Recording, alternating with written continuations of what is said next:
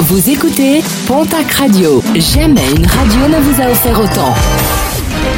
L'information locale à 9h, c'est sur Pontac Radio. Bonjour Jean-Marc Courage Sénac. Très bon lundi et merci de nous avoir choisis. Enquête ouverte après le décès d'un cycliste d'une soixantaine d'années samedi après-midi au col de Coupe à Esparos dans les Hautes-Pyrénées.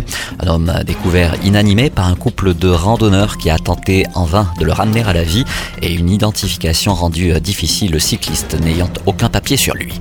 Le choc à Anglette où un automobiliste a volontairement percuté avec sa voiture un homme sur le parking du Jungle Café samedi à 5h du matin.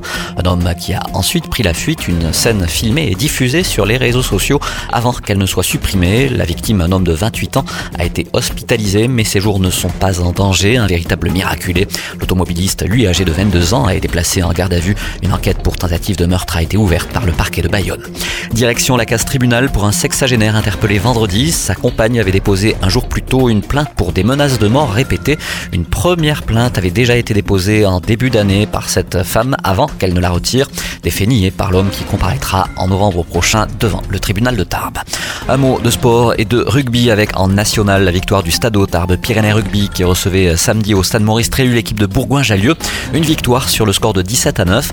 En national 2, poule 1, Saint-Jean-de-Luz l'emporte sur Marmande 33 à 6.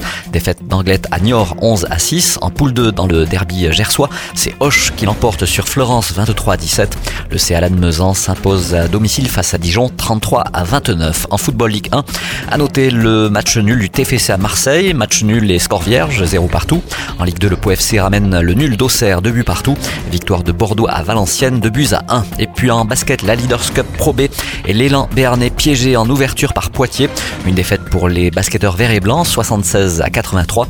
Chez les filles, très bonne préparation du TGB qui participait ce week-end en Italie au Trofeo del Cinquantenario. Les basketteurs tarbaises opposés au local de Skio en finale.